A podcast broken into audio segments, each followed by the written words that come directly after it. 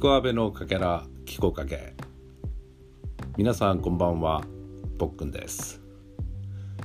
今週の先週のぽっくんは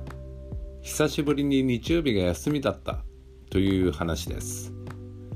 そしてそれがとっても平和な日曜日だったんだという話ですぽっくんは大学から芝居を始めましたが大学を出て芝居をやめ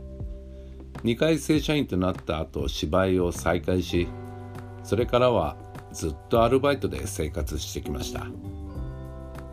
自分が休みたい時に休めるためにですね。世の中の仕組みが変わってからはアルバイトではなく契約社員として働き今の介護職はパートとして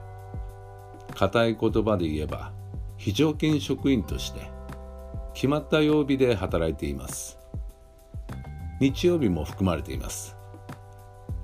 だから普段の日曜は仕事をしています。それが先週はコラボライブをするためにお休みをいただきました。で当日。A さんとの本番ライブ直前告知のための短い配信を終えた後予定してたある演劇祭の感激に向かうために一旦別行動。当初この演劇祭には友人が出る予定だったんですが諸事情により出演が見送られたのでどうしようか迷ったんですが。まあせっかくだからと出かけ。知ってる人が誰もいない舞台を見てうまい下手いは置いといて人前で演技したいと思うのは何も役者志望の人間だけじゃなく普通に働いてる人だってそう思う人はいるんだよなぁと感じ入りながら。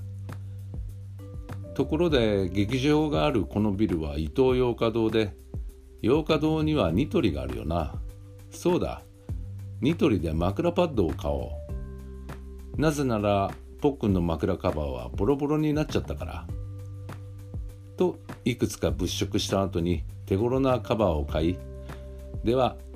ライブの準備をしている A さんのところに戻ろうと駅に向かう途中にミスドが目に入りお土産にドーナツ5個を買って駅のホームに立ったら西日をバックにした富士山のシルエットにしばしほーっとなりこの駅からは富士山が見えるんだよとライブ前の食事を一緒にしながら A さんに報告した後本番を迎え楽しくやり遂げるとゲストのユージさんが自分のラジオで二次会を開いていたので今度は A さんぽっくんでそちらにお邪魔しなんと本番の倍の時間の二次会を楽しんだ。これが久しぶりに休みだった日曜日の顛末なんです。振り返るとこの日はずっと平和だったなと思ったんです。天気が良くて一生懸命に芝居やっている人たちやどの家具にしようかと迷ってるカップルにほんわかし富士山は美しく久しぶりに食べたミスドのドーナツは美味しくそしてイボンヌさんとのくだらない短い宣伝配信と